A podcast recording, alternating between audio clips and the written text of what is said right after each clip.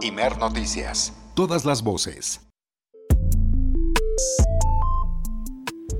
Estamos de regreso en la primera emisión de Imer Noticias. Siempre es oportuno recordarle que todas las vías de comunicación están abiertas para que usted entre en contacto con nosotros a través de WhatsApp, por ejemplo, mensajes de audio o texto.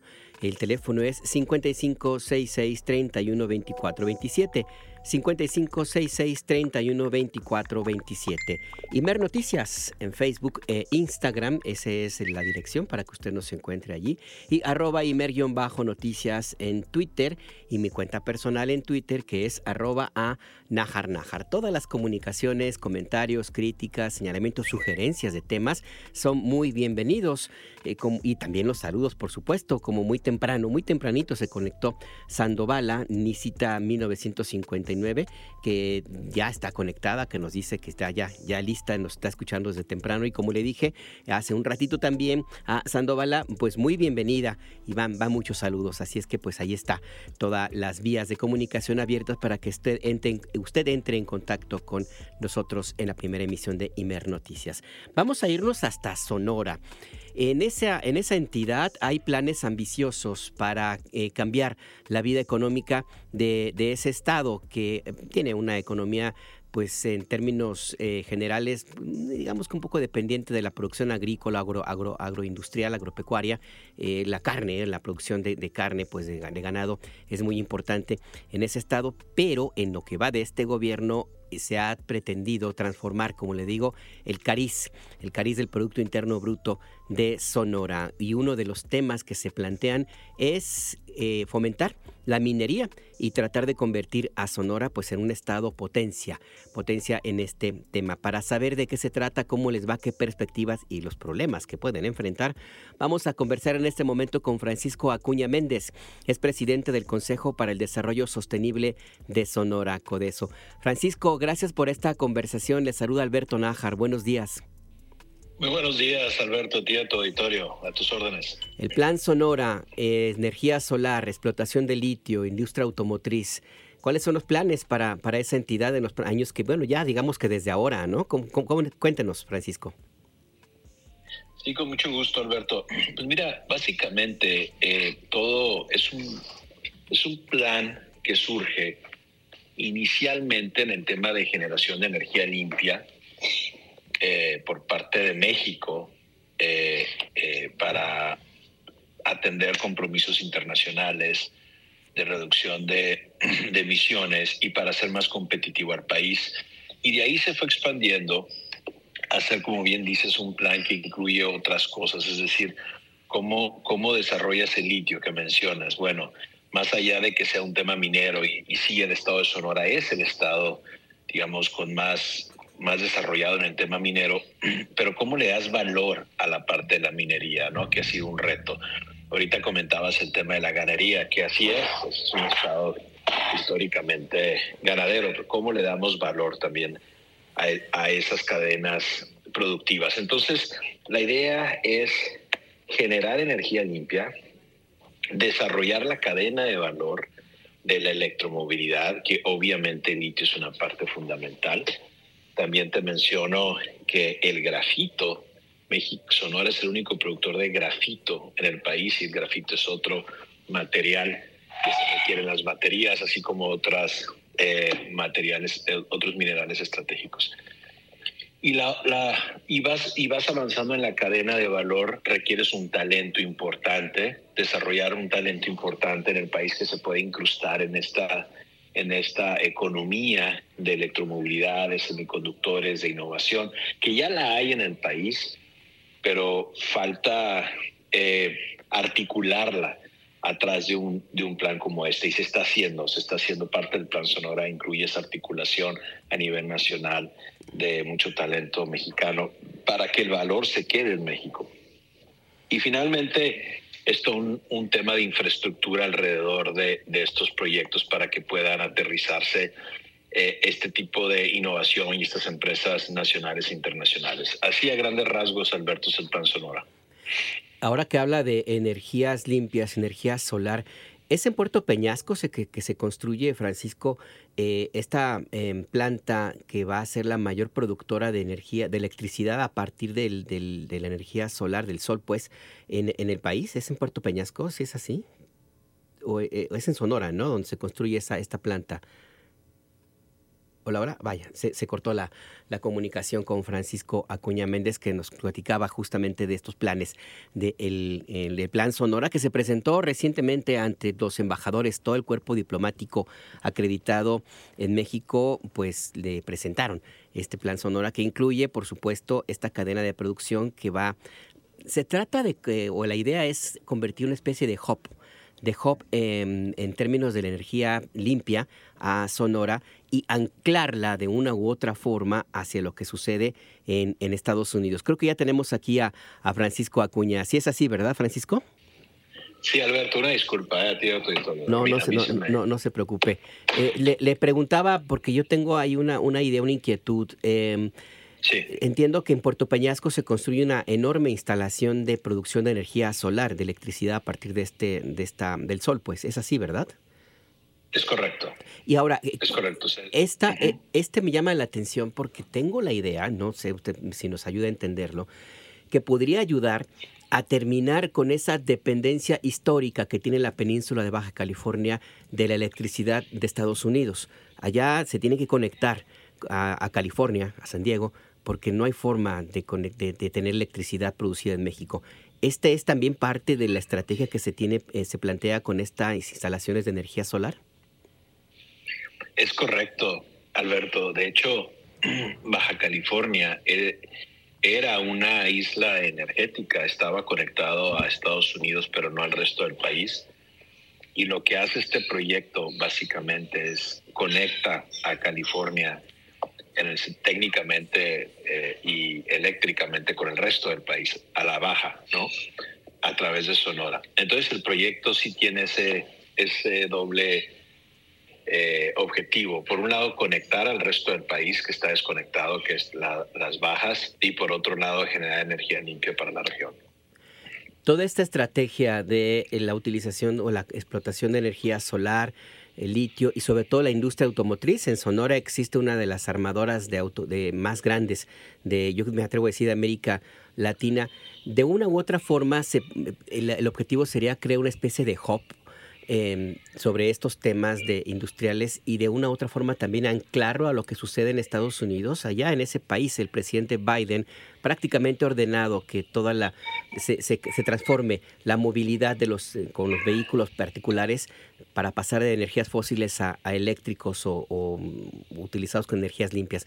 Sonora y el plan que se, que se plantea en ese sentido también tiene ese propósito. Sí, sí, sí está vinculado como bien mencionas, una de las operaciones más grandes del mundo está acá en Sonora y una de las más también eficientes del mundo está acá. Y no solamente en Sonora, hay en otros estados, pero en Estado de México, por ejemplo, etcétera. Pero la de, la de Sonora particularmente ha sido referida mucho por, por Ford. Y cuando llega aquí Ford va creando un ecosistema también de valor agregado de, de, para ellos. Y eso ya es una plataforma que te sirve mucho, Alberto, para replicarla en otros sectores. Entonces, la idea sí es, como bien menciona, sí hay una tendencia, no solamente en Estados Unidos, ya es global, de que a partir del 2030, en algunos lugares antes, la producción de carros se transforma al 100% en, en carros eléctricos. Y esto conlleva mucho mucho cambio eh, de paradigma en relación al tema de, de, valor de los semiconductores, del valor de, de, la innovación alrededor de eso. No solamente son los carros, eso se expande a otras áreas de, la economía. Entonces, en ese sentido es, bueno, ¿y qué rol va a jugar nuestro país? Y, y el plan sonoro de alguna manera es una respuesta al rol que quiere jugar México, es decir, un rol de, de no buscar como históricamente ha sido a partir de los 60 no se desarrolló totalmente una maquila de alto valor agregado. Es decir, se fue desarrollando una maquila en algunas regiones de bajo valor, en algunos de medio y en algunos sí de alto. La idea con el Plan Sonora es buscar insertar a México en que esté en el valor agregado de desarrollo más alto, es decir, donde se pagan los mejores empleos, es decir, donde los jóvenes ingenieros mexicanos pueden estar tú a tú con jóvenes en Detroit, en Alemania, etcétera. Es decir, que puede haber innovación, desarrollo de patentes, transferencia de tecnología al país. Y ese contexto es el que te desarrolla más valor. Por eso está con CONACIT involucrado, por eso está los centros de investigación del país involucrados, para ir de la mano, ir viendo cómo se desarrolla esto y realmente absorba el país ese valor agregado.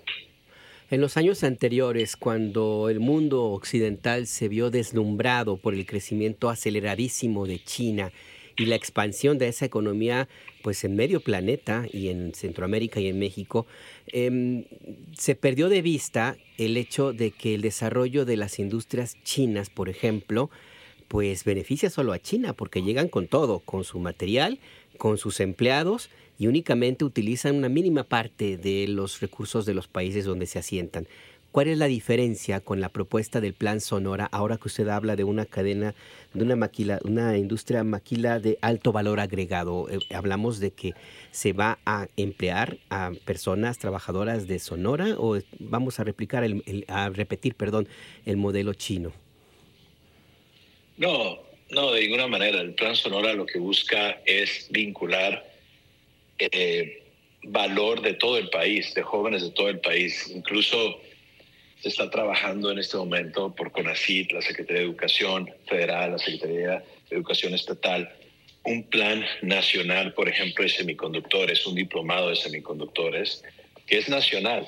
Es decir, el, el, los jóvenes talentosos del país están por todos lados, no están nada más en Sonora.